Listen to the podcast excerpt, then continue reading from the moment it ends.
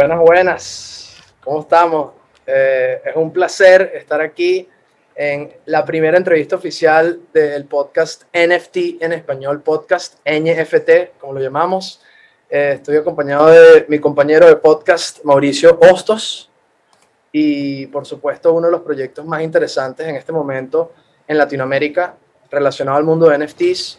Es un gran placer y es un orgullo para nosotros eh, hacer la introducción a las personas que nos siguen, los que ya no lo conocen, por supuesto, los que aún no lo conocen, mejor dicho, de nada más y nada menos que Comedy Monsters Club. Eh, bienvenidos Bobby Comedia, bienvenidos JD, bienvenidos David Roa. Eh, es un placer tenerlos en el programa, hermanos. Gracias por tomarse el tiempo para conversar con nosotros. Eh, como bien saben, tenemos este proyecto llamado NFT en Español Podcast, que es como una iniciativa para abrir un poquito el mundo de los podcasts a este formato de, el mundo de los podcasts a, a, este grupo de personas que está interesado en el mundo de NFTs. Y, y, bueno, es un placer tenerlos aquí. Tenemos muchas preguntas para ustedes. Estamos muy interesados en saber eh, cómo nació este proyecto, cuál fue la historia de cada uno de ustedes, cómo, de dónde se conocen, cómo las sinergias entre el mundo de la comedia del que viene Bobby y, el mundo de los NFTs y el mundo de, de, las finanzas eh, se unen entre los hermanos Roa y, Bobby. De verdad que esto está muy interesante. La conversación de hoy va a estar cargada de muchas preguntas. Y bueno, le doy la palabra a Mauricio, que es mi profesor, para los que han escuchado el podcast. Mauricio es como el profesor, el, el Master Jedi, y yo soy como el aprendiz, el Padawan que está en su camino de aprender sobre el mundo de los NFTs. Y muy, muy, ahora sí tenemos que darle a la palabra clásica de nuestro programa. Hoy sí estoy muy emocionado, Mauricio, porque tenemos con nosotros a nada más y nada menos que a Comedy Monsters Club, un proyectazo de NFTs. Y ¿Estás emocionado?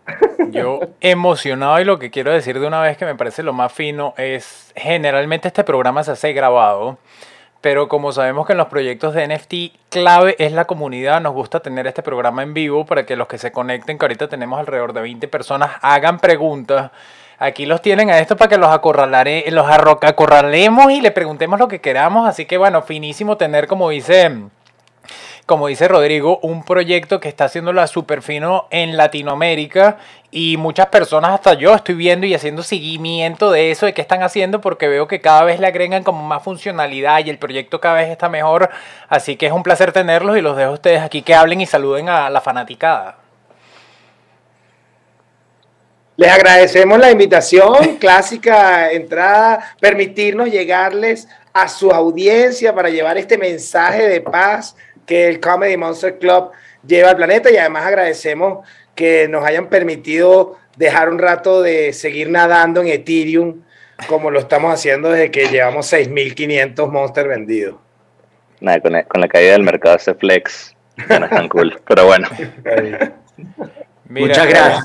Muchas gracias por tenernos acá. Pero esa pregunta que tú hiciste, que cómo nos conocimos, qué tal, Bobby es el que la cuenta más románticamente. Entonces, Bobby, ¿cómo nos conocimos? Exacto.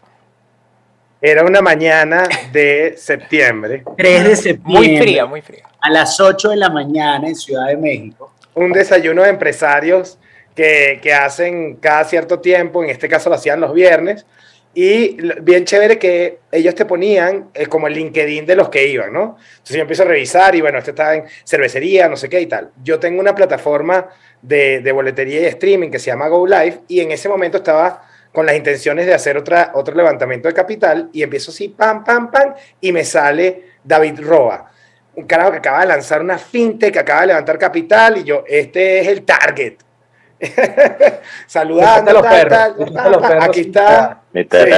El bicho sentado en una esquina y yo empujando gente, pa, pa, pa, pa, pa, y me le senté al lado. Y ahí Y yo esperando, y yo esperando que, coño, que, que de repente se sentara, tú sabes, coño, un ejecutivo tal, de estos señores, coño, con billetes al lado, coño, para ver cómo le agarraba la plata. Y nada, un chamo, me acuerdo, con los zapatos rojos de la CEO, azul. CEO, Sí, sí, CEO. Oye, un chamo así como de, de jeans con, con, con, zapatos rojos. Me acuerdo esos, esos zapatos deportivos rojos. Se sienta al lado mío y yo, conchale, este, ¿quién es? No, pero bueno, vamos a hablar. y ahí yo empecé a celebrity. Oh, a mí se me sienta al lado Bobby Comedia y digo, verga. claro, pero es que yo no, yo, pero yo no sabía quién era Bobby Comedia. Yo tengo 18 años viviendo en México, 21 años fuera de Venezuela. Yo Básicamente saqué a David de un closet, de una caja, y dije, ok, este carajo, mire, este es el mundo, David. Y aquí, bueno, me siento y empiezo a hablar de, de, inversión. Yo, pana, ¿cómo levantaste? Que si el deck, que si qué, que los fondos, que no sé qué, qué tal, porque acaba, como le dije, una, una fintech aquí bien arrecha. Y entonces él empieza, no sé, tenía como una obsesión en la noche, no había dormido porque se había enterado que una de las cosas que tenía el hermano eh, estaba en la demencia. Y empezó a hablarme de los NFT. O sea, el carajo estaba, NFT, mira esto, tal. mis hermanos compraron unos putos changos en 10 mil dólares cada uno. Compraron tres changos en 10 mil dólares. Ya captó mi atención. Y dice, y ahora el más barato cuesta 120 mil. Y yo, cuéntame más. Ese día me le cosía la camisa y dije, ok, ¿qué hacemos, compadre? o sea, a ti te sucedió lo que a mí me sucedió con Mauricio, básicamente, que y este tipo sabe bastante de esto, tengo que, tengo que hacer un proyecto con este pana, sea como sea. A Así mí fue. Yo, yo soy el Bobby, yo soy el Bobby de, de, de, de tu... De su relación. del claro, claro, pero ¿por qué le empecé a hablar a Bobby de los NFT? Sí, mis hermanos este, tenían los Boraves y en ese momento valían 100 mil dólares, ya le habían ganado como 10, este, 12X, pero de repente yo me dice, ah, Bobby Comedia, me meto en Google, Bobby Comedia, este, pongo mejores comediantes de Latinoamérica en Google. Número 6, Bobby Comedy. Yo, Número 3, ah. pónganlo. Eh, no, no, pónganlo, pónganlo porque si es casi, está ahí, es real. Es real. Yo no sé si Bobby le paga a Google. No sé quién coño puso eso. Alguien sabe de SEO y ese, tú pones mejores comediantes de Latinoamérica y sale. Y sale Bobby Entonces yo, claro, yo en ese momento, después de que mis hermanos habían levantado tanta plata, yo dije, cuño, yo creo que este carajo hay que hacerle un proyecto de NFT, ¿no? Oye, ¿cuántos seguidores tiene? Cuño, más de 300 mil en Twitter. Coño, este carajo es importante. Entonces, obviamente me pasé una hora completa tratando de venderle el tema de los NFT. Y yo lo compré al minuto. Claro, y él lo compró al minuto. Entonces... Yo, yo ahí que me parece fino y quiero saber de ustedes este, este cuento yo lo había escuchado y está súper interesante porque ustedes cada uno trae como algo nuevo a la mesa y algo distinto. Entonces cada quien, Bobby con lo que ha hecho antes con Go Live, JD que más o menos es como toda la experiencia que a mí me parece súper fino de, de todo lo que tiene que ver con NFT, igual apasionado con NFT, con esta nueva tecnología. Y David que es la parte más como financiera y, dicen, bueno, todo esto se ve muy bonito, todo lo de la comedia, todo lo de logística, pero ¿cómo hacemos un negocio que, le guste a la gente, digamos, y que la gente quiera ser parte, porque uno lo que yo veo más difícil, sobre todo en la industria de los NFT, es generar esta comunidad donde yo estoy en el Telegram de ustedes, estoy en el Discord y la gente le gusta compartir, la gente le gusta hablar. Aquí tenemos ahorita 38 personas ahí conectadas diciendo, díganme de esto, cuándo sale esto, cuándo sale lo otro. Es súper interesante esa interacción entre todos y eso se va creando un poco por la química de ustedes. ¿Cómo lo ven ahí? Así es, hago la transición rápida, nos reunimos una semana después JD, David y, yo planteamos el concepto de un club de los amantes de la comedia y en ese mismo instante los roles empezaron a trabajar. O sea, JD empezó a meterle y me encantaría que ahorita nos contara un poquito, cierro con él, David, todo lo que es estructura, todo lo que es empresa, como legal, vaina, cómo arreglamos el peo, cómo metemos la plata, dónde la ponemos, cómo hacemos las cosas, cómo hacemos que las cosas pasen. Tenía la página web como en dos minutos lista con un equipo que tiene desarrolladores. En mi caso, pongo eh, algo bien interesante, y, me lo digo así porque estoy en un trabajo psicológico y me estoy diciendo que, que yo valgo. no, pero el tema del networking de los comediantes en Latinoamérica no es poca cosa. O sea, hay una poder llamar a cualquier comediante ahorita y que te atienda el teléfono y decirle, mira, pan, estamos en esto, va por aquí, por la derecha, por la izquierda, le suma mucho al proyecto. Y luego JD, que, eh, y ahí te doy la palabra para que profundices un poquito en lo, en lo que está sucediendo, que todas las reuniones pasa lo mismo. O sea, venimos con una idea nueva, eh, David, con, bueno, si le damos este, este tiro de revenue stream, cómo le sacamos más, cómo producimos, cómo rinde más. En mi caso, bueno, y si hacemos este, este beneficio y hacemos estos eventos y tal, y él siempre tiene como un twist que viene claramente eh, súper educado de algo que está pasando al día a día que tiene que ver cómo viven las comunidades en el mundo NFT, que es otro peo. Y es Otro pedo, güey, como decimos acá en México. JD, adelante. Cuéntame. Bueno, muchas gracias por la palabra. Sí, no, eso que mencionas de la química me parece interesante porque es muy cierto. Creo que cada uno trae algo muy particular a la mesa y como dices tú, al final del día los NFTs son un negocio. Tiene que tener una propuesta de valor que tenga sentido y creo que Boy, por el lado de comedia, la tiene muy clara de cómo traer valor en esa industria y David tiene muy claro cómo hacer que las cosas pasen. Mi aporte es un poquito más, ¿sabes? De mentalidad. eres el millennial. Oye, yo soy el millennial 100%, adicto a cripto y creo que ese twist a la mentalidad ha sido lo que ha permitido que las tres partes se unan y crean esta propuesta. Porque como dice Bobby, es un mundo completamente diferente y la gente no lo entiende. O sea, cuando nos sentamos en reuniones con inversionistas y le dices, ajá, para tus clientes son tus socios. ¿Cómo es la vaina? O sea, ¿cómo que son mis socios? No, es que ellos van a ayudar a que el proyecto le vaya bien porque a ellos les va a ir bien. O sea, eso, ese cambio de, de paradigma, creo que es lo que va a hacer esta industria explotar muchísimo. Yo- perdón por interrumpirte, pero también como lo veo yo ahí fino, JD, es que tú eres también como el Robin Hood y es el que hay que contactar para aquellos que estén en el chat, porque él es el que cuida también de generar valor ahí y decir, mira, esto es lo que está pasando en la industria de los NFT, deberíamos hacer esto para la comunidad y esa parte de generar valor es lo que nos interesa a todos y sobre todo que, como yo digo, no es una industria que está hecha. Esto se está construyendo con todos los que están conectados, con nosotros aquí. 100%. Así que es algo súper fino porque siéntense que están súper temprano en una industria que está creciendo y cambiando y desarrollándose. No, y te, y te apuesto que hace un año tú no pensaste que ibas a estar haciendo un, po- un podcast de NFTs. No, Ni tú, Rodrigo, o sea, razón. O sea, al final del día, yo ten- tengo mucho tiempo en la industria, tengo invirtiendo desde el 2014. Jamás pensé que iba a hacer nada, o sea, figura pública para, el- para la industria, jamás. O sea, fue algo que nació por oportunidad y por necesidad. O sea, siento que ahorita estamos construyendo este mercado y es necesario sacar la palabra, educar a las personas y darla a conocer. O sea, por lo menos acá en México específicamente, estamos dándole muy duro el tema de las entrevistas en medios tradicionales y la gente no tiene ni idea. O sea, pero ni idea es como que le estuvieras hablando en otro idioma. Imagínate, o sea, que una industria que ya en Estados Unidos está explotando, aquí en Latinoamérica todavía falta mucho por hacer.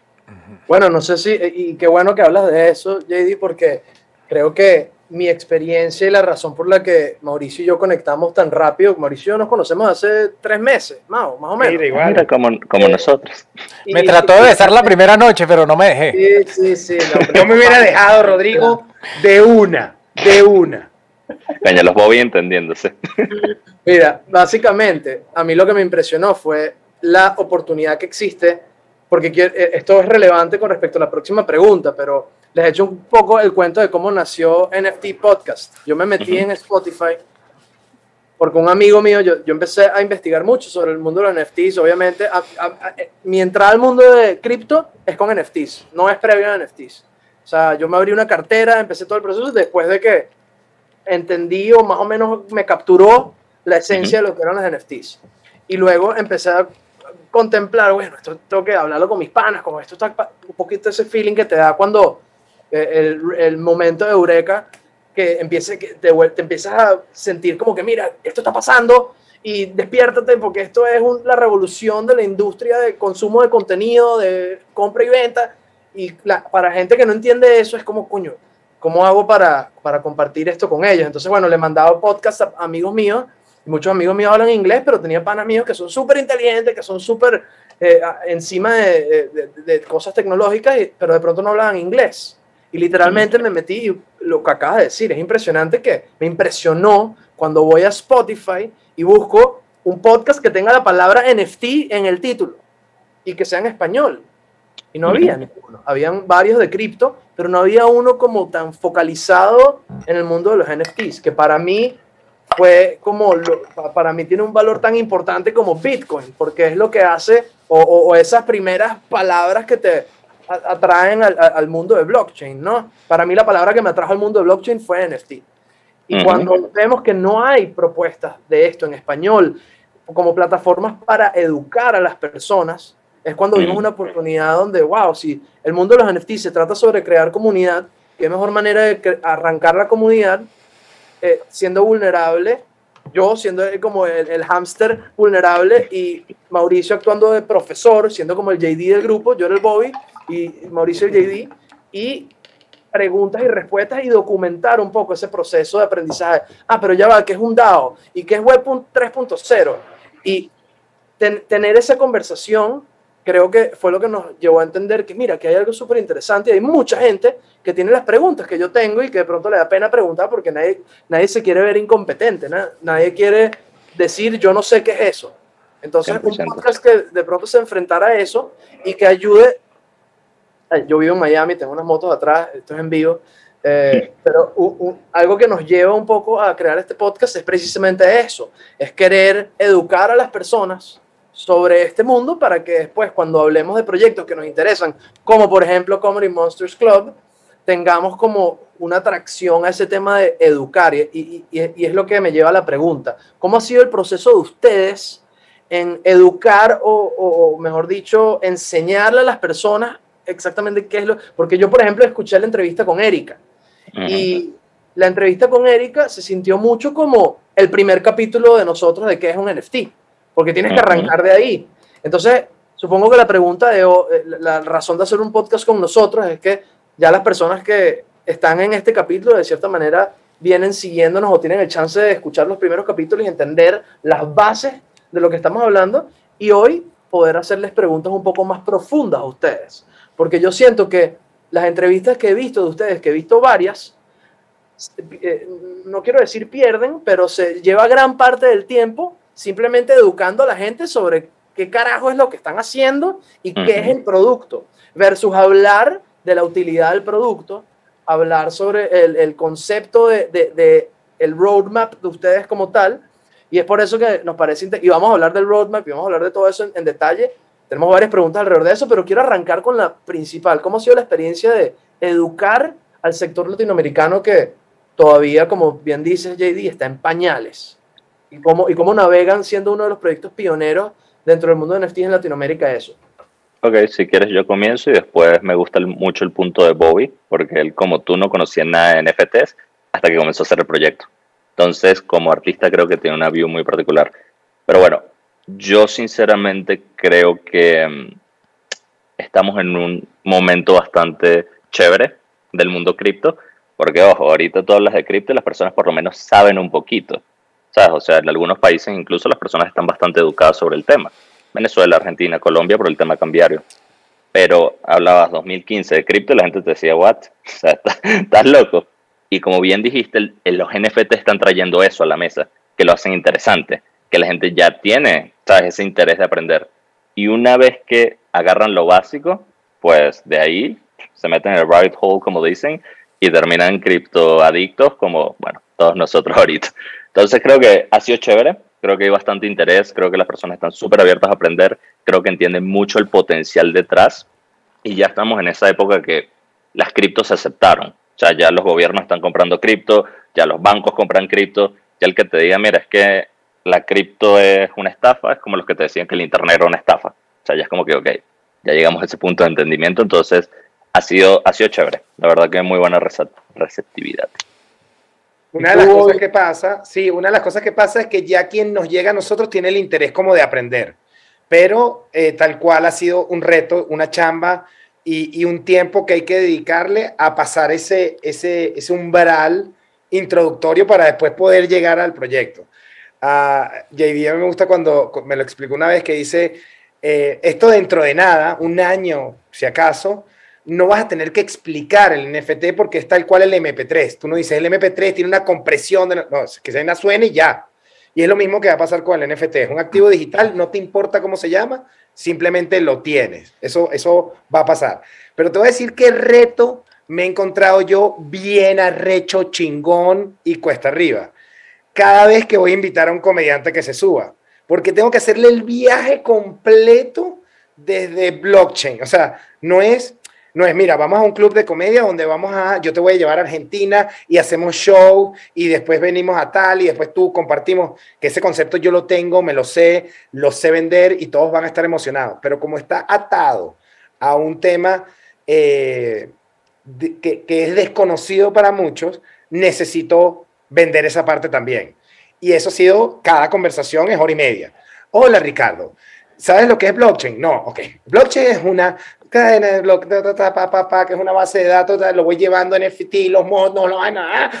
Y queremos hacer un club de comedia. Y los carajos así mareados, noqueados, me dice, bueno, dale, ¿dónde firmo? ahí, pongo la vaina? Ahí voy yo y te digo, déjame decir dos cositas aquí. No crean, yo soy justamente el que estoy leyendo el chat y sobre todo ahí veo a David Estanos o a que quema. No, él está ahí respondiendo lo del chat. Va a haber una sección donde al final pueden preguntar. Me parece súper fino todos los que están aquí conectados. Siempre, como digo, nada les cuesta, suscríbanse y denle like, que eso nos ayuda a que esta información le llegue a más gente y que el canal también lo conozca más personas. Aquí yo quiero que me que quiero como veo yo y como llegué a esto, preguntarle a ustedes tres es, hasta en las compañías públicas y en la bolsa hay tres cosas que generalmente uno busca. Uno es el equipo que ejecuta, que serían ustedes dos y bueno, con la comunidad. Dos, el asset o el producto o cualquier cosa que ustedes lo están haciendo, que es todo este, este club de comedia y todos estos beneficios que le están dando al Comedy Monster.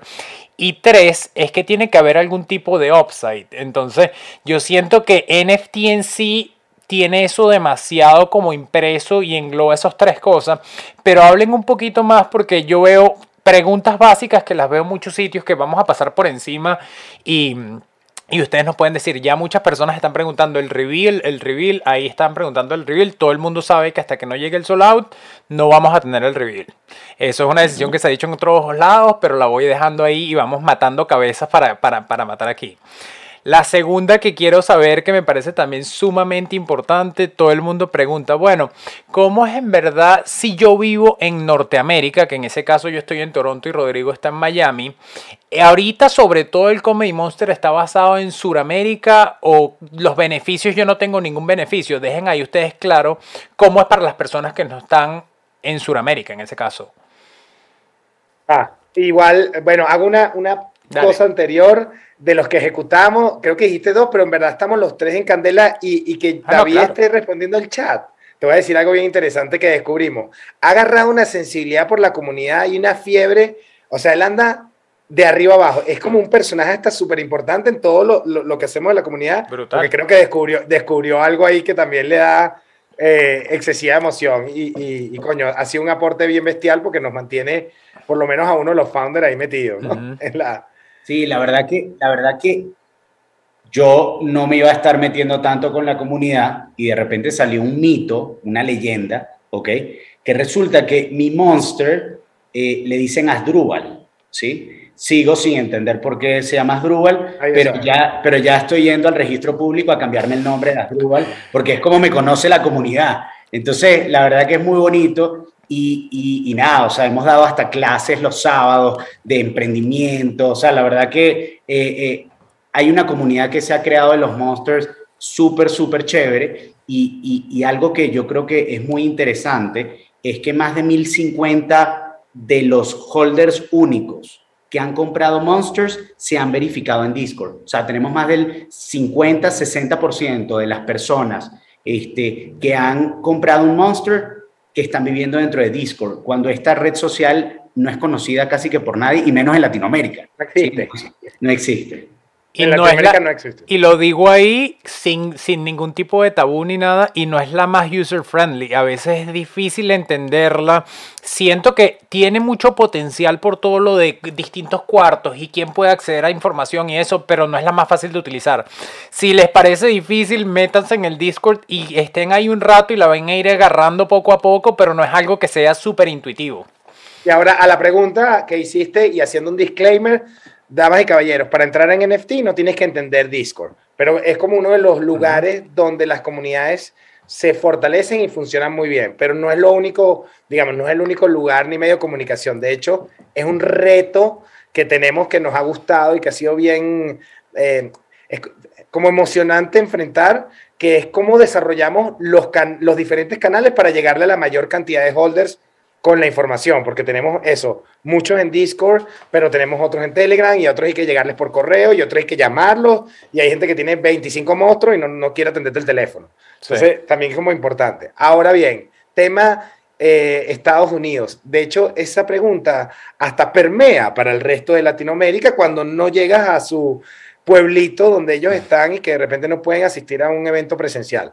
Eh, ahora bien, entonces, antes de responder, creo que valdría la pena que entráramos en el roadmap para que haga sentido explicar la respuesta. Ploma lampa. Haga la pregunta. ¿De qué se trata el roadmap? Ah, bueno. Háblanos del roadmap, Bobby Comedia. Todos estos proyectos vienen atados a un roadmap. ¿Qué es un roadmap?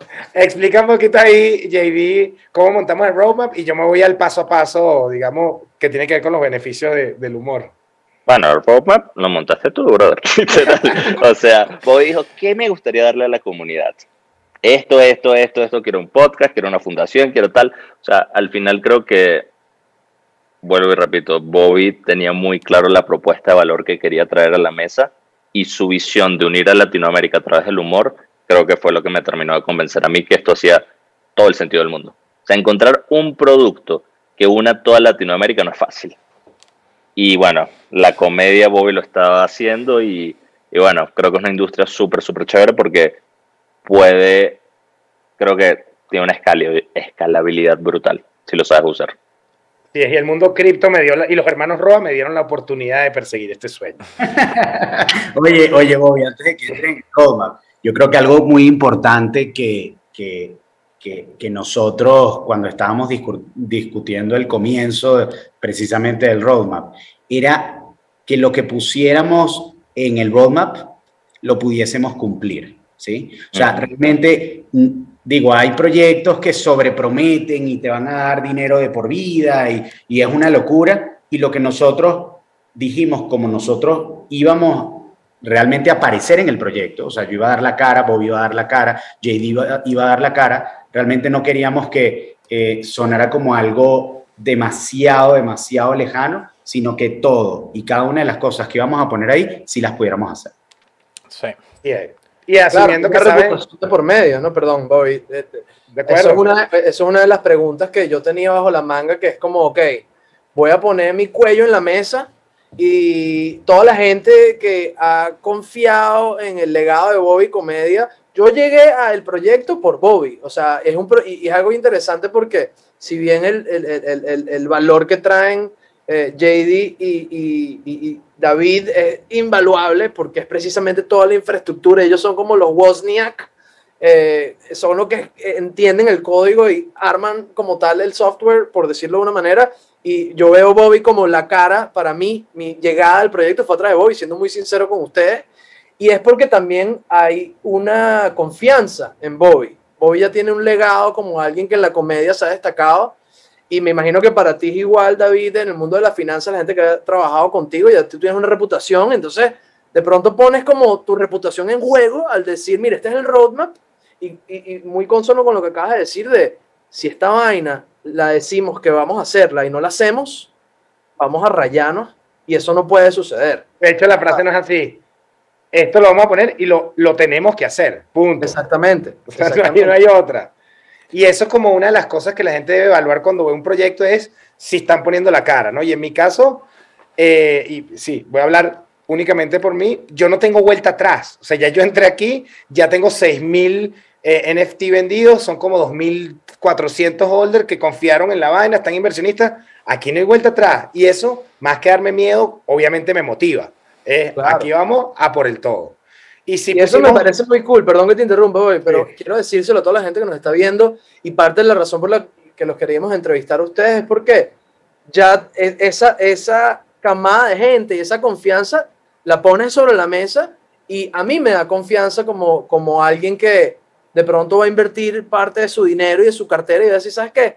Coño, está detrás de esto, David lo conocí, JD se nota que es un tipo sabe muchísimo del mundo de NFTs coño, voy a invertir mis reales en esto porque yo siento que esto va para arriba. Y, el hecho de que ustedes le están poniendo una cara al proyecto, y fue una de las primeras cosas que aprendí con, con el profesor Mauricio, y es que un proyecto que tiene, que, que, cuyas personas muestran su cara y dicen, yo soy esta persona y yo estoy detrás de este proyecto, son proyectos que te generan mucha más confianza. Entonces, para las personas que nos están escuchando, yo, yo no, no hacemos re- recomendaciones financieras, pero sí les decimos, Comedy Monster Club es un proyectazo.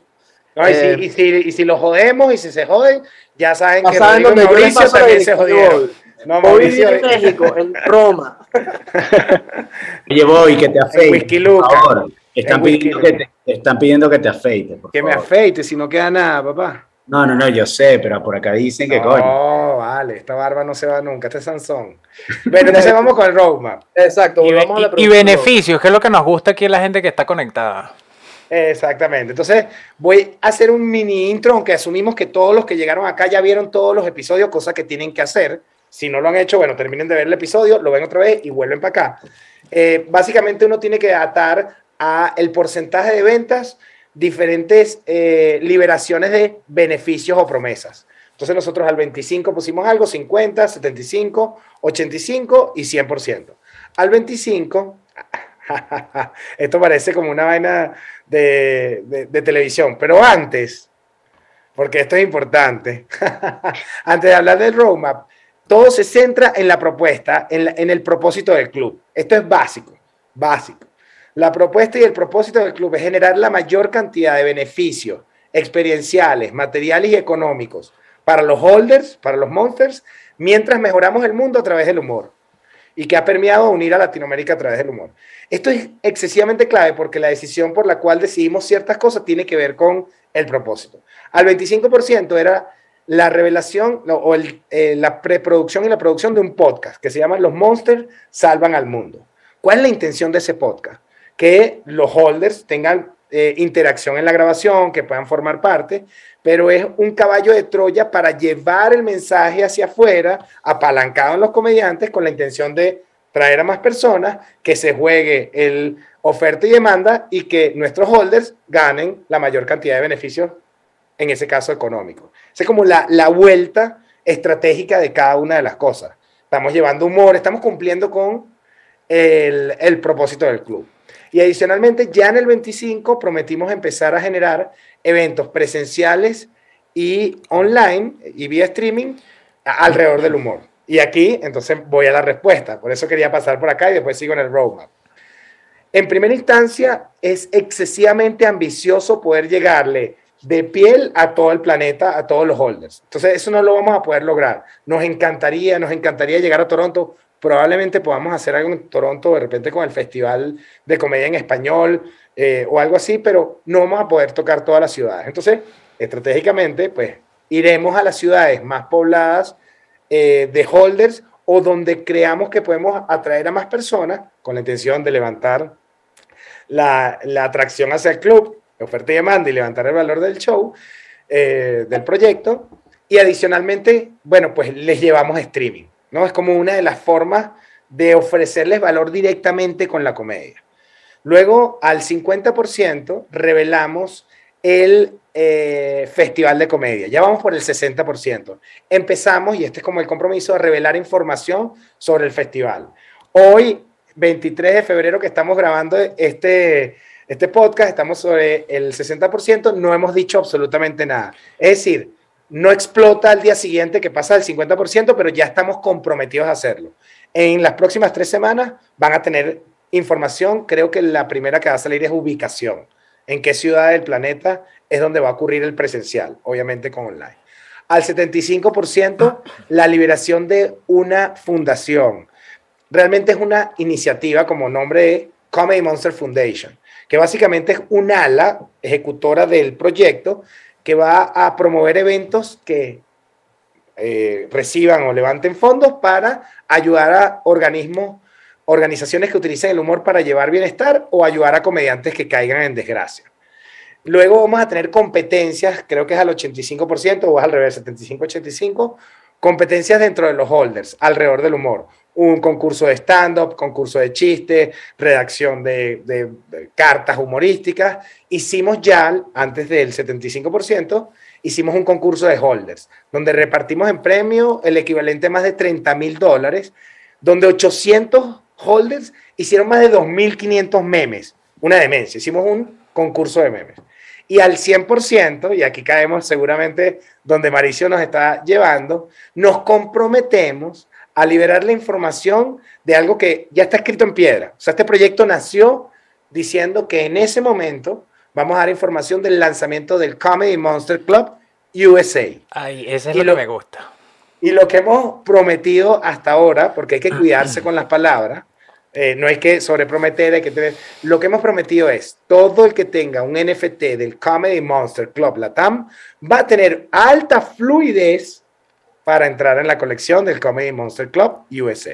Pregu- La pre- pregunta que nos pregunta hace ya, siempre. ya va, ya va, ya va, ya va, antes que, porque he escuchado ¿es USA o Norteamérica. Qué buena pregunta. Norteamérica. Cool. Exacto. Fíjate que dice USA en el roadmap, pero lo vamos a ampliar. Ok.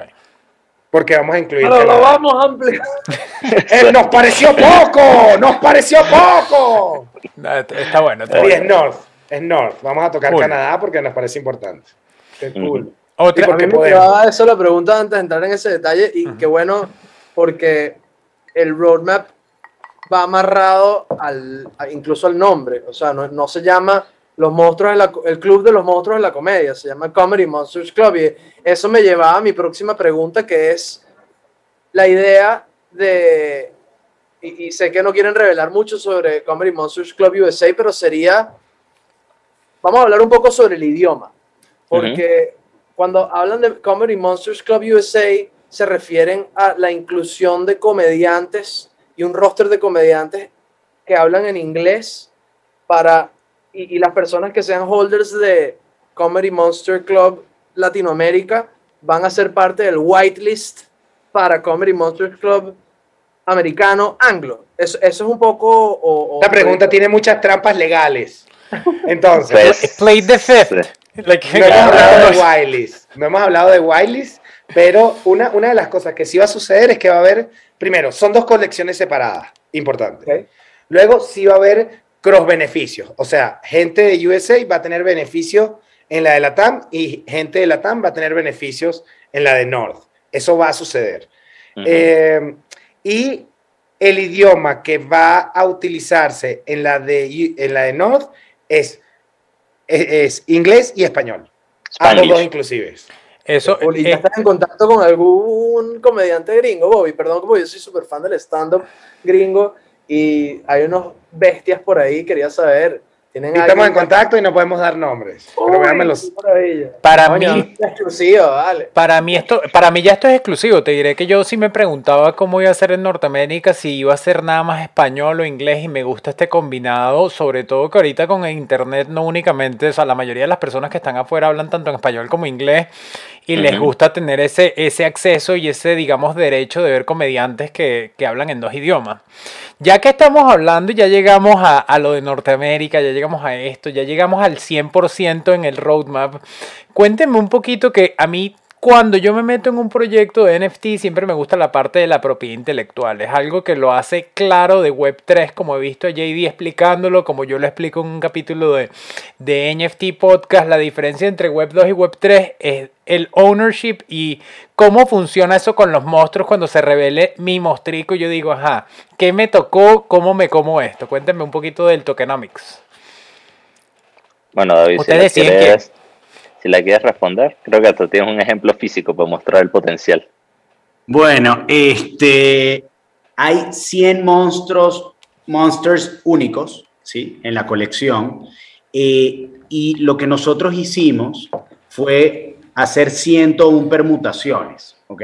Entonces, hay un original, ¿sí? Hay cinco brutales, ¿sí? O brutals, ¿sí? Que cada uno tiene un fondo en particular. Y luego hay de fondo verde, de fondo rojo y de fondo blanco, ¿ok? Púrpura. Entonces, púrpura. Entonces, es que sí soy un poquito daltónico. Entonces, eh, uno, uno, de los, uno de los temas que ya lo hemos conversado, y esto creo que no lo hemos revelado hasta ahorita, es que a las personas que tengan el monster original, Aguántalo, aguántalo. Esto no lo hemos dicho en ningún lugar. Exacto, suéltalo. Exacto, es exclusivo. Para ver qué me van a para ver qué me van a dar. Ah. Ah, eh, lo escucharon aquí primero en NFT Podcast en español, papá. bueno, los que tengan el original van a ser codueños, ¿sí? En conjunto con nosotros de la propiedad intelectual de ese carácter. De la explotación comercial. Cool. Ajá. Ok. Entonces, Ahora muestra. Les voy, a enseñar, les voy a enseñar un ejemplo Esto todavía no, no sale en las redes, todavía no lo vamos a sacar en las redes, pero estamos a nada de revelar una colaboración, ¿ok? Con un mezcal mexicano, ¿sí? Brutal. Brutal, que se, se llama Mezcal Verde de Amarás, que es uno de los mezcales más importantes de México. Te voy a mandar mi dirección para que me mandes uno porque esa botellita está, y trato de no decir cosas, pero del carajo. se me hace agua la boca. Se me hace mezcal la boca. Exactamente, está súper fino. No, me encanta saber un poquito más porque es una de las dudas que a mí me queda, sobre todo cuando me meto en cualquier proyecto de NFT, saber cómo es la propiedad intelectual. Recae sobre los, los token holders o se lo conserva el, el, digamos, los que están llevando el proyecto a cabo. Voy a tirar algo aquí porque la gente siempre compara proyectos con proyectos y comparaciones es difíciles, pero nosotros a veces hablamos de Gary Vee. En el proyecto de Gary Vee, tú no, yo tengo uno y tú no tienes la propiedad intelectual. Lo mismo le pasa a JD. Entonces, en este caso es algo que ustedes deben apreciar quien esté metiéndose en este proyecto porque es súper fino que tengan eso y tengan la oportunidad de buscar eso, esos NFT en específico que le dan extra. Pero no únicamente, y no sé si lo explicaron, pero pre- pre- pregúnteme y quiero saber un poquito más, Bobby, es que cada uno tiene distintos beneficios, no únicamente lo- los más únicos, los originales, tienen esa parte de propiedad comercial en conjunto con ustedes, sino cada uno tiene un ciertos beneficios que son los atributos que lo hacen más únicos o menos únicos, ¿no? Correcto, el único que hemos revelado es el que acabamos de decir. Cool. O sea, el original vas a poder, tú tienes el original ese que tiene David y puedes hacer un negocio con una cerveza y ese monstruo es la imagen. O se lo vendes a Visa y hacen una campaña publicitaria y pues lo comercializas. Esas son las cosas que pueden hacer los originales. Ahora, lo que va a pasar más adelante es que vamos a jugar dependiendo del evento. Por ejemplo, en el festival, Ah, perdón, faltó el festival. Nosotros nos comprometimos a hacer un festival en el 2022, 2023 y 2024. Exageramos con los beneficios. Exageramos. Nos pasamos, nos pasamos. Nos pasamos. Entonces, en el festival, de repente, los brutales tienen un backstage. De repente, en, en julio, hay una cena con Ricardo Quevedo de Colombia, en Bogotá, en Andrés Carnerres, solo para los rojos. Ok. Entonces vamos a jugar con eh, la banda de rareza. Y algo que es bien importante, que seguro, si no lo han visto, vean todos los episodios, el tema del floor price. Para nosotros, el menos raro es el fondo blanco. Tenemos 40, cada monstruo tiene 40 blancos. Entonces, algo, aquí viene otro de los aportes de JD. Una de las cosas que tenemos estructurada es cuáles son las estrategias después del reveal que vamos a hacer para que ese blanco no sea el peorro, el que, el que se quede en el olvido y sea el floor price. Entonces, hay mucha chamba también para que el blanco suba y también tenga beneficios especiales. Eso. Claro, y, y un aporte chévere es que, bueno, Gary Vee lo dice mucho y creo que es una de las cosas más cool de esta industria, es que no es un producto terminado. Al final del día, ejemplo hipotético, llegamos a hacer un DAO, ¿ok? Empezamos a dar tokens, empezamos a dar pasivos a los monsters. Esa estructura incluso nos puede servir para la distribución de tokens. Si tienes uno más Ojalá raro, genera más tokens. No sé de qué hablas, JD, no sé por qué estás hablando. No, de no, un o sea, es una idea así, tú sabes, una idea original de este momento. Pero, o sea, lo que quiero decir es que, Aquí primero. o sea, esa estructura creo que nos va a ayudar mucho para generar propuestas de valor interesante en el futuro. Mira, ya que estamos aquí, no puedo perder de hacer el blog de otra cosa mía. Mañana, y ojo, sobre todo lo que tiene que ver con los mostricos, yo voy a tener en un club de cerveza Edville, así que quien quiera ir por, por ahí, pueden preguntarle mañana del diseño a Edville, que digo, y lo voy a lanzar aquí, uno de los beneficios del Comedy Monster Club fue dibuja tu mostrico, y eso también estuvo brutal, que por ahí vi muchas personas compartiendo eso. Entonces, son los beneficios que yo veo que por más que algunas personas no lo ven o se van creando nuevos beneficios, eso es lo que es interesante de estar en una comunidad y en un proyecto de NFT como este. Entonces, quería dejarlo por ahí para que quien quiera ver a Edville o preguntarle cómo se le ocurrió esos monstruos que se ven tan finos, ahí pueden entrevistarlo. Eh, yo no sé si, si, no sé si Rodrigo tiene otra preguntita por ahí. Yo tengo otras preguntitas que puedo seguir. Pero siempre, ya que los tenemos aquí acorralados, no sé también si quieren, podemos tomar un poquito las preguntas. Están ahí hablando de, de- de la botella, están hablando bastantes cosas en lo que tiene que ver con el chat. Pero podemos seguir, si no, con otras preguntas que yo tenía por aquí y después abrimos a que, a que pregunte el público. ¿Cómo lo ven? Rodrigo, es tu momento. Ok, es mi momento. Yo quiero preguntarles, eh, una pregunta un poco anecdótica. Voy a ponerme el sombrero de NFT en español eh, aprendiz y más un poco de, storytelling de, de cuál, o sea, por JD, tú en el 2014 entraste en esta industria. Eh, quiero entender cómo fue el momento eureka de cada uno, bien sea hace siete años, hace dos años, Bobby. Ya sé que el de Bobby fue con David, pero quisiera primero preguntarles un poco sobre cómo fue su llegada a este mundo y qué fue el detonante en sus cabezas que dijo, ajá, eh, aquí está. Obviamente ya todos lo entienden, pero ¿cuál fue ese momento? ¿Cuál fue la primera vez que escucharon la palabra NFT? ¿Se recuerdan? NFT, bueno, si quieres yo lanzo el mío cripto, porque ese fue como el, el momento que todo me hizo sentido. Okay. Fue 2014, estaba en la universidad, estudié finanzas, vengo de Venezuela y justo había pasado esa devaluación que el Bolívar cayó de 2 a 4, de coñazo. Entonces yo estaba como que, verga, los gobiernos tienen demasiado poder sobre, o sea, un enfoque 100% hippie, para, que entiendas. Un amigo me menciona este dinero digital descentralizado, comienzo a investigar, entiendo la tecnología y diga, verga, este es el futuro. Sea, yo siempre pensé que la cripto se iba a popularizar cuando el mundo se fuera a la shit, que todos los gobiernos hicieron lo que hizo lo de Venezuela, todas las monedas tuvieron superinflación y dije, bueno, este es el safe haven y es lo que viene. Pero con el tema cripto, cuando vi a Gary Vee, él fue una influencia fue una de las razones por las cuales yo me uní a esta industria, comienza a hablar, comienza a hablar que va a sacar un proyecto, que tengas Ethereum listas, que, o sea, él jamás, desde que lo sigo desde hace 5 o 6 años, me había tratado de vender nada. Y en esta oportunidad que dijo, brother, de pana no te vas a arrepentir, investigué, vi que esto iba a ser como el caballo de Troya, que iba a ser a cripto mainstream, por esto mismo que tú me dices, que lo que te interesa como artista es, ¿sabes? La propiedad intelectual sobre tus activos tiene todo el sentido del mundo. Entonces ahí me hizo clic y bueno, aquí estamos, un año después. Y bueno, David, entiendo entonces que fue mediante tu hermano o hay una historia aparte y los dos coincidieron y que, wow, ¿has escuchado sobre NFTs? ¿O fue él el que te... No, realmente, realmente fue él eh, y, mi otro hermano Daniel, eh, que básicamente invirtieron en BeFriends. Me dijeron, hermano, invierte en BeFriends. No invierto en BeFriends, costaban 3 mil dólares, de repente 20 mil dólares. Yo, coño, no. Este, hermano, invierte en Board Apes, estaba en 7 mil dólares, en un mes estaba en 100 mil dólares. Coño, no entré. Entonces, en ese momento dije, ya, o sea... No, no me pelo la tercera. No, no, no. Yo lo que les dije es que yo no sé invertir en esa broma. Incluso Daniel, este, ¿cómo se llama? Este es el que me ayuda ya a invertir en, todo el tema de, de, NFTs. Pero yo dije, ok, si yo no sé invertir, bueno, pero yo puedo lograr que, que, que salga algún proyecto. ¿no? Entonces, ese fue como me metí en el, en el, en el tema.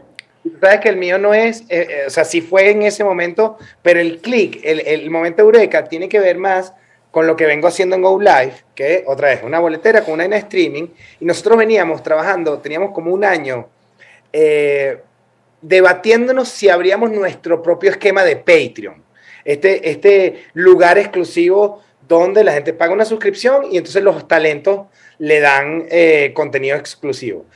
Y la razón por la cual nos aguantábamos es que no, no teníamos el tema comercial resuelto, o sea, no teníamos a, los podcasters que iban a estar dentro de nosotros, porque además ya estaba Patreon. Estábamos como ahí debatiéndonos, pero yo le tenía un queso a, a la idea.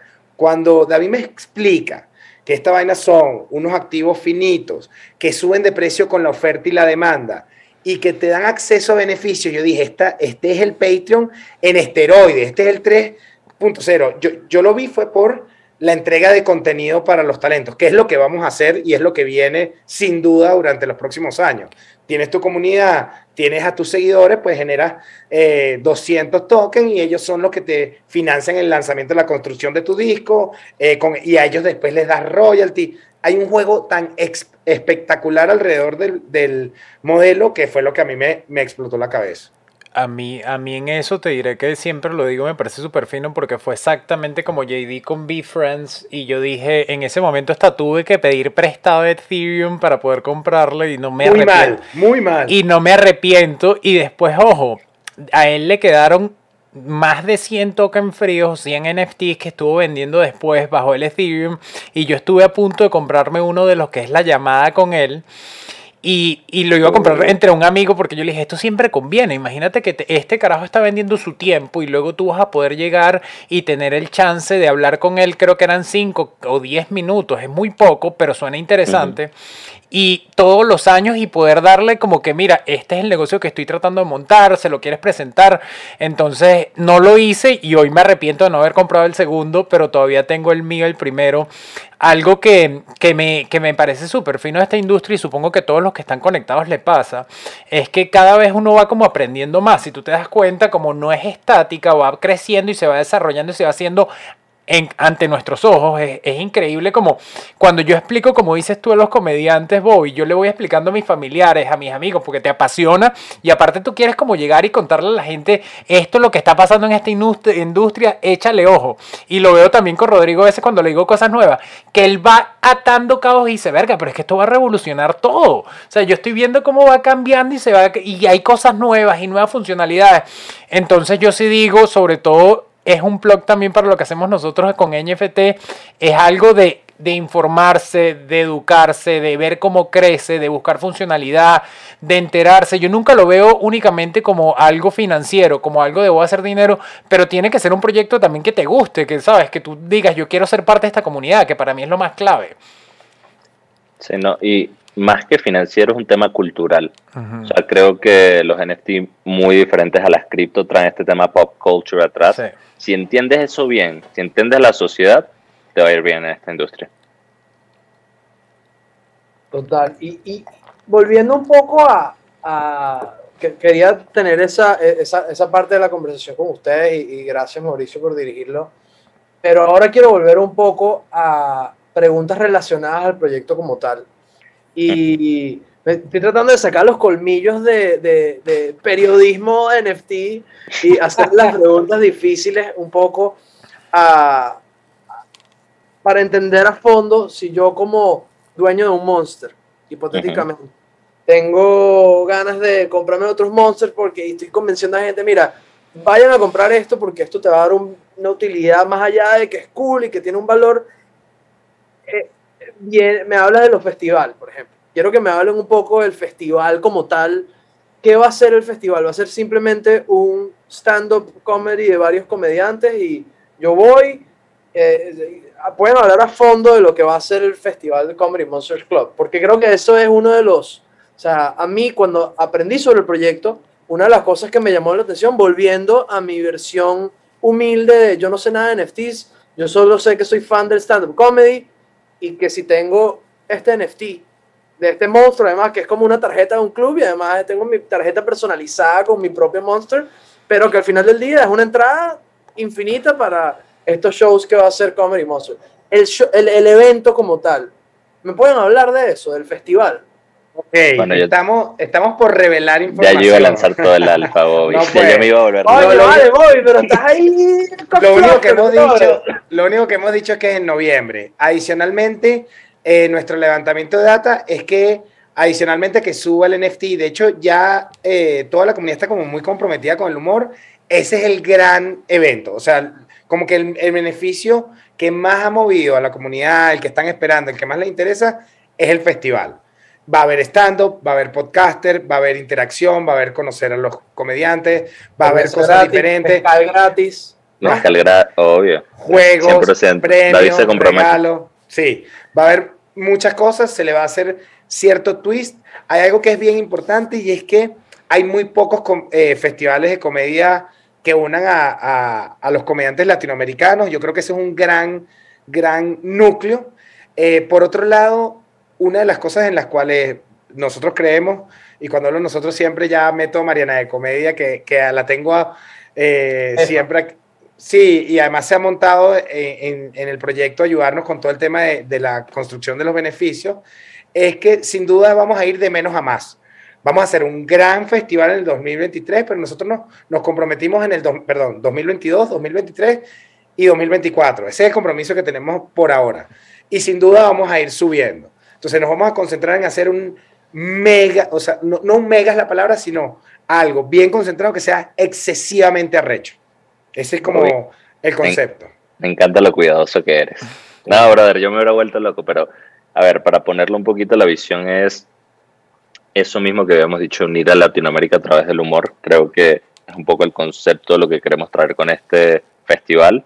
Traer a piezas claves de cada país y hacerle una experiencia tanto con la comedia, que ojo, yo quiero empujar también para que se tenga un poquito de NFT.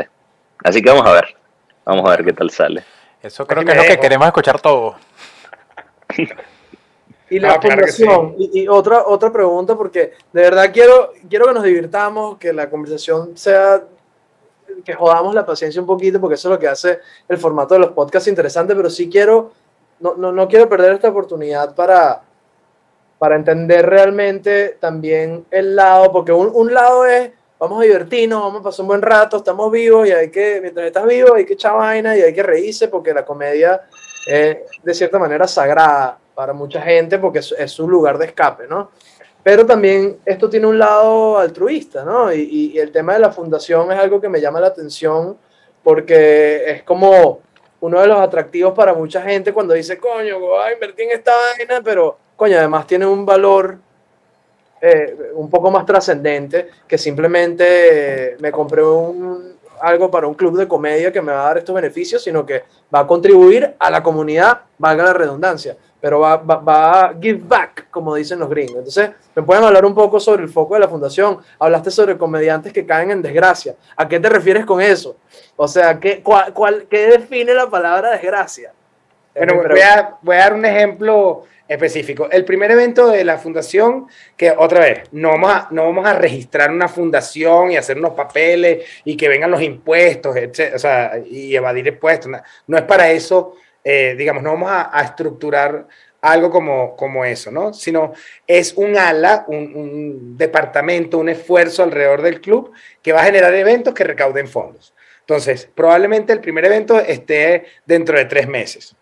Y ya estamos hablando con eh, digamos, la conexión más directa que tengo y que me motivó como a ponerla dentro del proyecto es Doctor Yaso, que es una fundación de payasos que está como en 18 países, que nace en Venezuela y, está, bueno, de repente exageré, pero como en 12 países.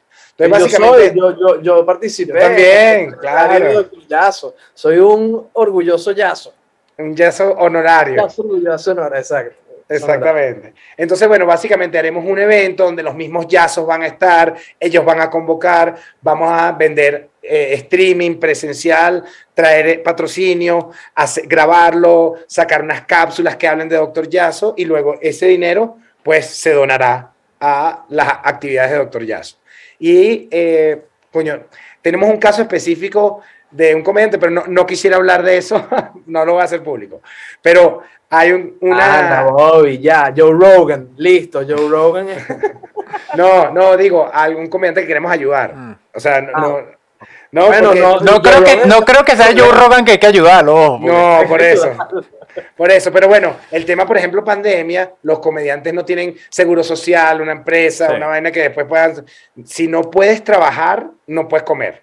Y, bueno, digamos que esos son eh, los casos de comediantes en desgracia o familias que de repente pierdan un comediante que lo mismo, no tienen una estructura corporativa que pueda ayudarlos a un seguro de vida. Entonces, bueno, por ahí van los tiros.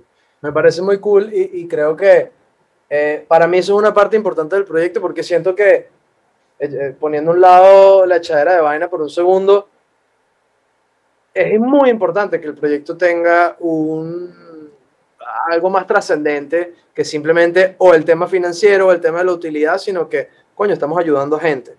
Y, creo que Mauricio lo dijo, una de las primeras lecciones que yo entendí y una de las cosas que me enamoró del mundo de los NFTs es el concepto de que sí, está la oportunidad de hacer dinero, está sobre la mesa, pero mucho más importante que eso está la, la, oportunidad de crear herramientas para crear comunidad.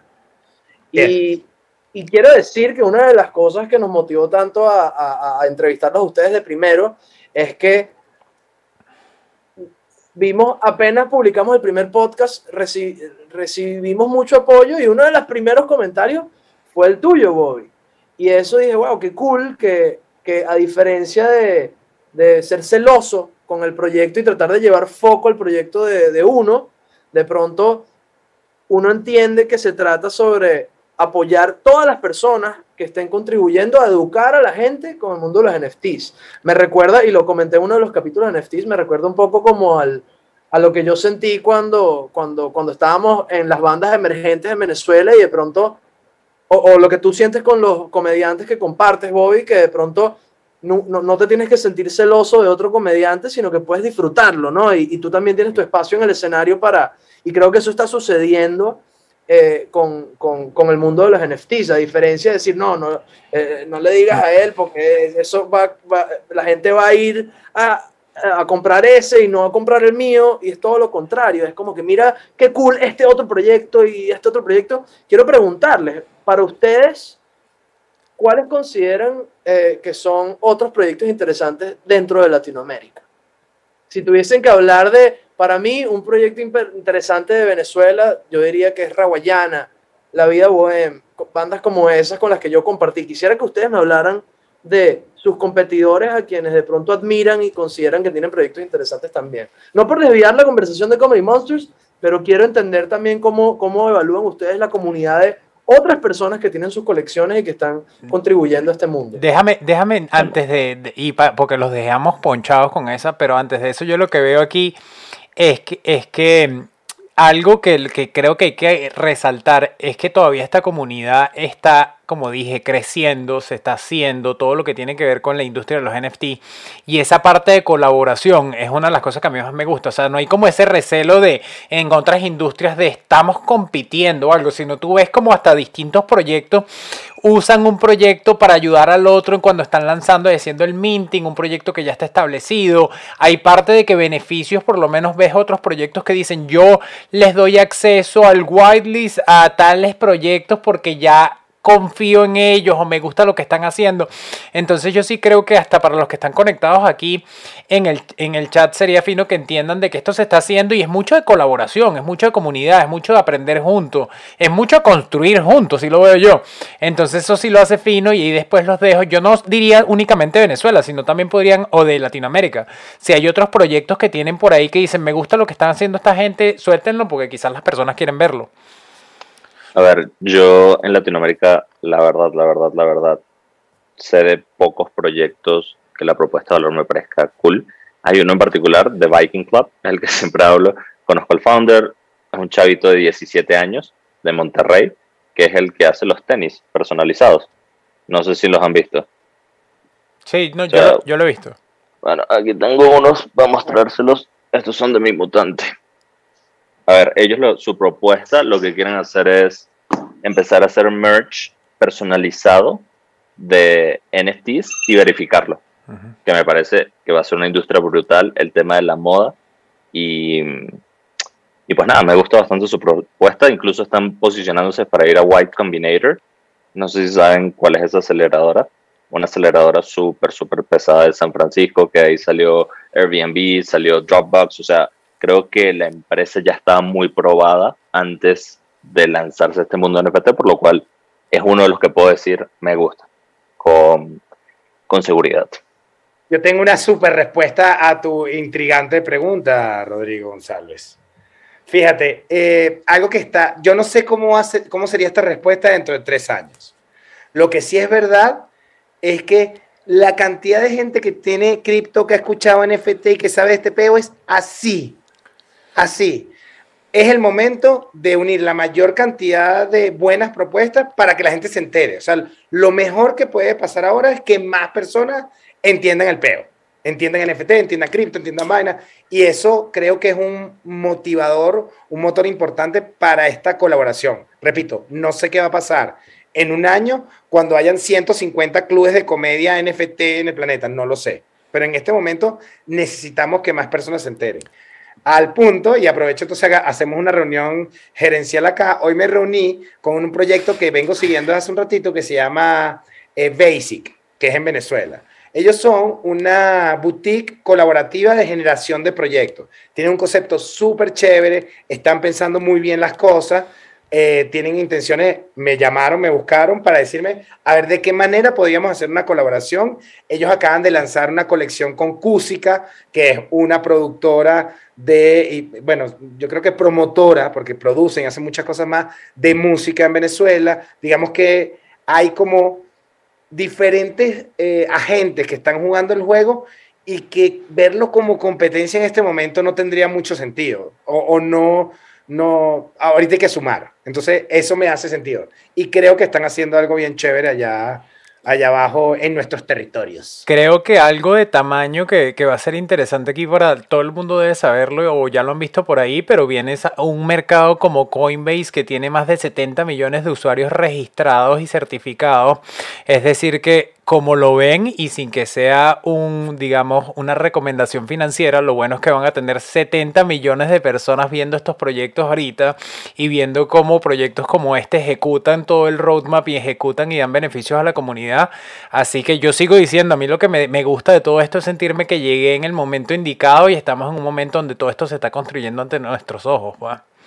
Yo voy a retomar, te voy a, me voy a sumar ahí. Dale. Este es el momento. En este momento hay que meterse en este peo y la mejor manera es sumarse a algún proyecto. Fíjate que ni siquiera les recomiendo algo, sumarse a un proyecto. mejor que...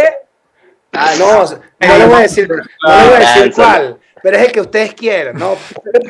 Pero formar parte de una comunidad y construir desde adentro es la mejor forma de entender lo que está pasando. Viene un tsunami de blockchain, cripto, metaverso y NFT en los próximos dos años. Un tsunami. Y el que se huevonee se lo va a llevar. 100% de acuerdo. Y cuando decimos sumarse, ojo, si tienes la posibilidad, si te hace sentido, si te gusta la Claro. propuesta de valor, únete al club. Pero si no, también existe la posibilidad de entrar de forma gratuita a nuestro Discord. O sea, la verdad que no tienes que comprar un monstruo para ser parte de la comunidad. Puedes entrar, puedes experimentar, puedes interactuar. Y una vez que tengas el chance, pues te unes. Yo Bueno, aquí- y también quiero hablar de eso Dale. porque una de las cosas que a mí me pareció interesante del proyecto, aquí nuevamente poniéndome el sombrero de aprendiz, de persona que siempre vela por los que les parece algo complejo el tema de coño, entonces sacar una cartera y después comprar un wallet y abrir un MetaMask y tal. Yo que ya entiendo ese proceso, pero para que quienes todavía no entienden ese proceso, una de las cosas que a mí me pareció muy interesante de Comedy Monsters Club es que ustedes de cierta manera habilitaron una forma de pago dentro de la página que permitía a personas que de pronto no estaban tan educadas en el tema de cripto poder acceder a comprar un monster. Y quisiera saber si eso desde el principio fue parte de la estrategia o evolucionaron a eso y dijeron, mira, estamos teniendo una limitante aquí que el que no sabe de este mundo no va a poder comprarlo. Y si le abrimos esta puerta a toda esta gente que realmente no se ha involucrado con el mundo del cripto todavía, vamos a poder tener mucho más éxito en la venta de los Rodrigos que simplemente quieren ir para el festival de que está armando Bobby Comedia y que todavía no sabe, eh, eh, por supuesto, la reputación de JD y de David dentro de la industria, sino que es, la, es, el, es el humilde mortal que ni siquiera se ha involucrado con el mundo de los criptos o el mundo de los NFT o lo que, o lo que se refiera. Pero en referencia a eso como tal, ¿cómo, ¿cómo surgió esa idea de, mira, no vamos a venderlo simplemente en OpenSea y ponerlo a disposición, sino que tenemos que crear un modelo donde la forma de pagarlos y la forma de acceder a comprarlos sea más sencillo? A ver, te cuento un poquito nuestra historia hasta ahorita. Fuimos el primero o uno de los primeros proyectos que salió para Latinoamérica. Entonces hemos aprendido muchísimas cosas en estos dos, tres meses. O sea, creo que gracias a esa experiencia nos hemos dado cuenta que para poder triunfar vamos a tener que adaptarnos al mercado que estamos enfrentando. O sea, no es lo mismo que el anglo, no es como que lo que sirve en Estados Unidos va a servir en Latinoamérica. Para nada, porque son dos mercados completamente diferentes del tema de vista de conocimiento de la tecnología, el tema cultural, el tema, todo. Por lo cual esa fue una decisión que tomamos on the go. Vimos muchas personas que tenían interés para sumarse, pero la limitante era eso, que no podían conseguir cripto. Ok, habilitamos la tarjeta de débito. Boom. Mira que la gente no está en Discord. Ok, nos estamos enfocando muchísimo más en Instagram que otros proyectos. Ok, Instagram. Mira que no vas a llegar a la gente por Twitter, nos vamos a medios tradicionales. O sea, creo que hemos aprendido y estamos todavía encontrando esa fórmula de cómo llegarle mejor y cómo hacer un proyecto de la manera correcta en Latinoamérica. Yo, ahí, ahí me parece fino y en verdad es algo que ustedes están abriéndole caminos a muchos proyectos de Latinoamérica, lo cual lo hace bien. Sobre todo que hay proyectos en Latinoamérica que son, que son o tratan de igual hacer todo el contenido en inglés y para mí ustedes son uno de los primeros que llegaron y dijeron, no, y aparte el idioma oficial es español, entonces eso también lo está haciendo como algo nuevo y que la gente dice, ok, estos son medio, no medio, pero son pioneros en esto, diciendo, voy a hacer un proyecto de NFT en español, de comedia, crear comunidad y ahorita lo que dices tú del pago con tarjeta habilita y le quita las barreras que yo creo que va a hacer que más personas lleguen y entren en esta industria. Eh, ¿Sabes que JD, eh, bueno, él viene, eh, hey, vaina, Andrés, por el amor a Cristo, estoy en un podcast. Andrés, devuélvete. Andrés. No, te, te, voy a dar esto, Andrés, toma. Le voy a decir, papá, que necesito los audífonos. Coño, sí. Estoy en su cuarto, que, que Pásame el sí, Coño, Dios mío. Bueno, pero lo más importante es la familia. Olvídense de los Ethereum, lo más importante es la familia. Eso es lo que realmente importa, los chamos. Saludos, Andrés. Haz el eslogan de Comedy Monster aquí. Comedy Monsters, Comedy Monsters, Comedy Monsters, Club. Nice. Haz stick. Mira. Ah, venía, venía a explicar una vaina, ¿verdad? Qué, qué vaina. Y, y, te digo la verdad, hasta yo me perdí, pero si no ahorita... No, no te preocupes, yo me acuerdo, yo me acuerdo. Mira, estábamos hablando que, coy, el pago con tarjetas y cómo estaba el tema de... de, de, ah, JD, JD, que ah, tenía el Twitter eh, y, y, venía subiendo de a mil seguidores casi que cada dos días. Y entonces era puras vainas, ape en inglés y tal. Y el bicho, el primer post que puso en español y que ya voy a cambiar el mundo de la comedia con los NFT, eh, con el Comedy Monster Club. Todos los, toda la respuesta que, what, what, what are you saying? What are you saying? Who you are, motherfucker? Y que te hackearon la cuenta. Y le dicho, no, no, no, soy yo, soy yo. y dos likes, dos likes. y bueno, fue JD uno de los que dijo, esta mierda hay que hacerla en español. Sí, mira, aquí, aquí más o menos agarré y sobre todo me estoy acordando, estaba viendo preguntas que tiraba el chat. Alguien en el chat estaba preguntando, Reinaldo estaba preguntando que, que si hay posibilidad, por lo menos si el evento es en un sitio y yo no puedo acudir a ese evento, si hay una forma como de digamos, alquilar el pase o dar que, yo me sé la respuesta, pero díganlo ustedes porque lo han explicado de una mejor manera, de, de que si yo no puedo llegar y, y hacer provecho, tener los provechos de ciertos beneficios, yo puedo dárselo a alguien que lo tome por mí, cómo funciona, echen un poquito el cuento de eso, que es corto y es fácil, pero... Sí, fíjate, hay yo, que yo tengo la, yo tengo la respuesta técnica. Creo que, a ver, eso es una duda que nos ha tocado mucho. El tema de, mira, si tengo el monstruo en mi wallet, si tengo dos, tres, cuatro. Creo que para el festival en particular lo vamos a manejar un poquito como lo maneja Gary Vee para el Beacon.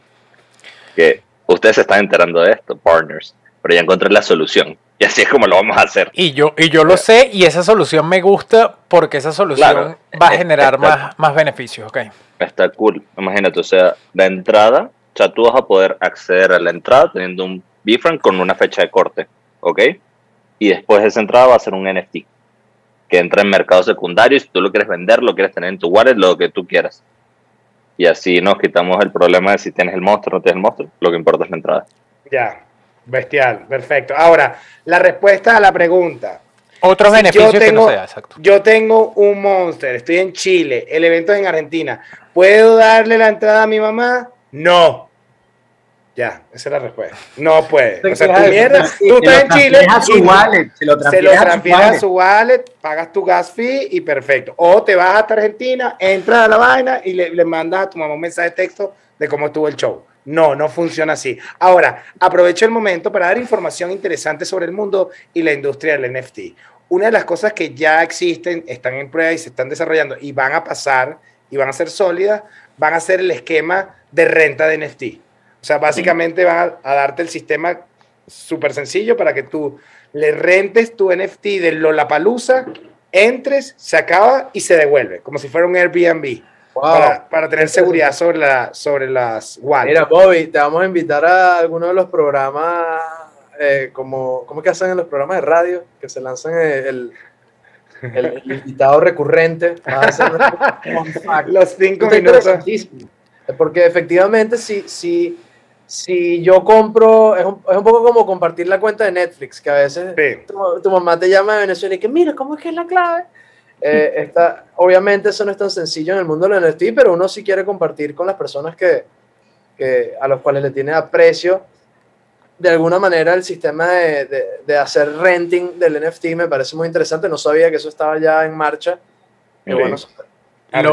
Lo- que también pasa ahí, creo que con esto hasta podemos ir medio cerrando, ya hay ciertas aplicaciones que te permiten eh, dividir o fraccionizar tu, tu, tus NFT, que es prácticamente tú puedes tenerlo con varias personas y te lo lanzo ahí, pero ya yo de una vez lo respondo como si fuese un monstruo o parte del equipo, los beneficios cuando tú llegas y si tú tienes un Board Ape y sencillamente yo lo invertí con JD y los dos tenemos 50 y 50 de eso, los beneficios al tú llegar y fraccionalizarlo, ya no tienes los beneficios las dos personas, sino si hay un evento, nada más uno de los dos puede entrar, no es que se- después te digan, cuando te digan Bobby, Bobby, y que no, yo lo compartí con un primo, podemos entrar los dos, no, es nada más uno por NFT, supongo que lo van a decir así, pero es otra parte que todo el mundo se va a empezar a enterar cuando esas cosas pasen y, y lo hace interesante, como digo, una industria que se va creando, pues. Eh, Pues yo, ajá, yo creo que como dice Rodrigo en los episodios, y aquí estamos cerrando, veo que en verdad no... Las preguntas ahí, casi todas las respondimos, por supuesto. La pregunta clave, con todo eso que lo dijimos en el comienzo, es cuándo va a ser el reveal, cuándo va a ser el reveal. Yo quiero que antes de que ustedes tres, aquí los founders del Comedy Monster Club, eh, se despidan, yo le tengo una pregunta a Rodrigo en vez de preguntarle a ustedes. Y la pregunta para Rodrigo y la pregunta final va aquí. Bueno, Rodrigo, ¿somos monster, ¿somos monster o no somos monster? Responde eso aquí por los dos. Claro que sí, bueno, yo quiero que ustedes nos digan, ya estamos oficialmente educados en el mundo de Comedy Monsters Club. Eh, de ahora en más seremos embajadores de este gran proyecto y gracias de verdad por tomarse el tiempo para hablar con nosotros. Los felicitamos de corazón por este proyecto, por esta iniciativa. Qué cool que se una el arte y la experiencia dentro del mundo de cripto para crear proyectos. Yo sé que este proyecto tiene una trascendencia que va mucho más allá de Venezuela, eh, siendo ustedes tres venezolanos. Eh, el foco es Latinoamérica y eso es lo que es bonito de este mundo que trasciende y rompe fronteras. Pero sí me enorgullece, tengo que decirlo, saber que, que, que son personas que están en este emprendimiento dentro del mundo de NFTs y que lleven esa bandera, entendiendo que el foco no es un tema nacionalista, el, tema, el foco es la comunidad de Latinoamérica, incluso hispanoparlante, porque estamos hablando de España también, y, y, y, más adelante Estados Unidos, vamos a conquistar el fucking mundo. Y eso me parece muy bonito, la visión de que parte de Latinoamérica, eh, que parte específicamente de un grupo de personas, aquí somos eh, todos venezolanos y, y, sé que hay muchas personas dentro de la comunidad de los Monsters que no son venezolanos, que son de Colombia, de España, de que ni siquiera hay gente que probablemente de Vaina habla español y que, oye, ya han vendido más de la mitad de la colección. ¿Cuántos van vendidos? Podemos hablar rápidamente del estatus actual del roadmap. 6.577 antes de prender la cámara. Qué maravilla. Bueno, se, se vendió uno durante el podcast para ver si sumamos valor a la vaina. Creo que es el mío que lo acabo de comprar. Ah, okay. Y el mío, ¿verdad? También. Que cerré todo no, para no, tener la mejor conexión. No, vale, no, de corazón, Bobby, David, JD, felicitaciones, pana. No solamente están haciendo un proyecto increíble, sino que están ayudando a que un gran número de personas se eduque en el mundo de los NFTs. Esto va a revolucionar el mundo, por no decir que ya está revolucionando el mundo. Y nosotros nos sentimos, tanto Mauricio y yo, muy privilegiados de poder estar teniendo este tipo de conversaciones con personas que están abiertas a, conversar con nosotros y explicar en detalle lo emocionados que están sobre el proyecto. El roadmap está increíble y aunque nunca hacemos recomendaciones oficiales por cuidarnos de temas legales, sí les tenemos que decir que Comedy Monsters Club es un proyectazo. Si son fans de la comedia, este es el proyecto de NFT para ustedes. Y con eso creo que cerramos. No sé si tienen algunas palabras, JD, David, Bobby. Yo te quiero regresar todos los elogios porque de pana esta iniciativa está brutal. Hace toda la falta del mundo, creo que lo están haciendo de una manera súper chévere y pues nada, cualquier cosa que necesiten estamos para apoyarlos. Creo que de más está decir que estamos agradecidos por estar acá y pues nada, que de pinga que hay tanta gente metida en este mundo y gente tan talentosa como ustedes. Finísimo. Hoy no solo no hubiéramos sido nada sin ustedes, sino con toda la gente que estuvo a nuestro alrededor desde el comienzo. Algunos siguen hasta ahora. Gracias. Totales. No, muchas gracias, gracias por la invitación. Gracias a todos los monsters y a todos los no monsters que estuvieron participando en el chat. Muy buenos comentarios. Bobby, por favor, este, afeítate. Ya te, ya te pusieron que eres Bad Bobby, ¿ok?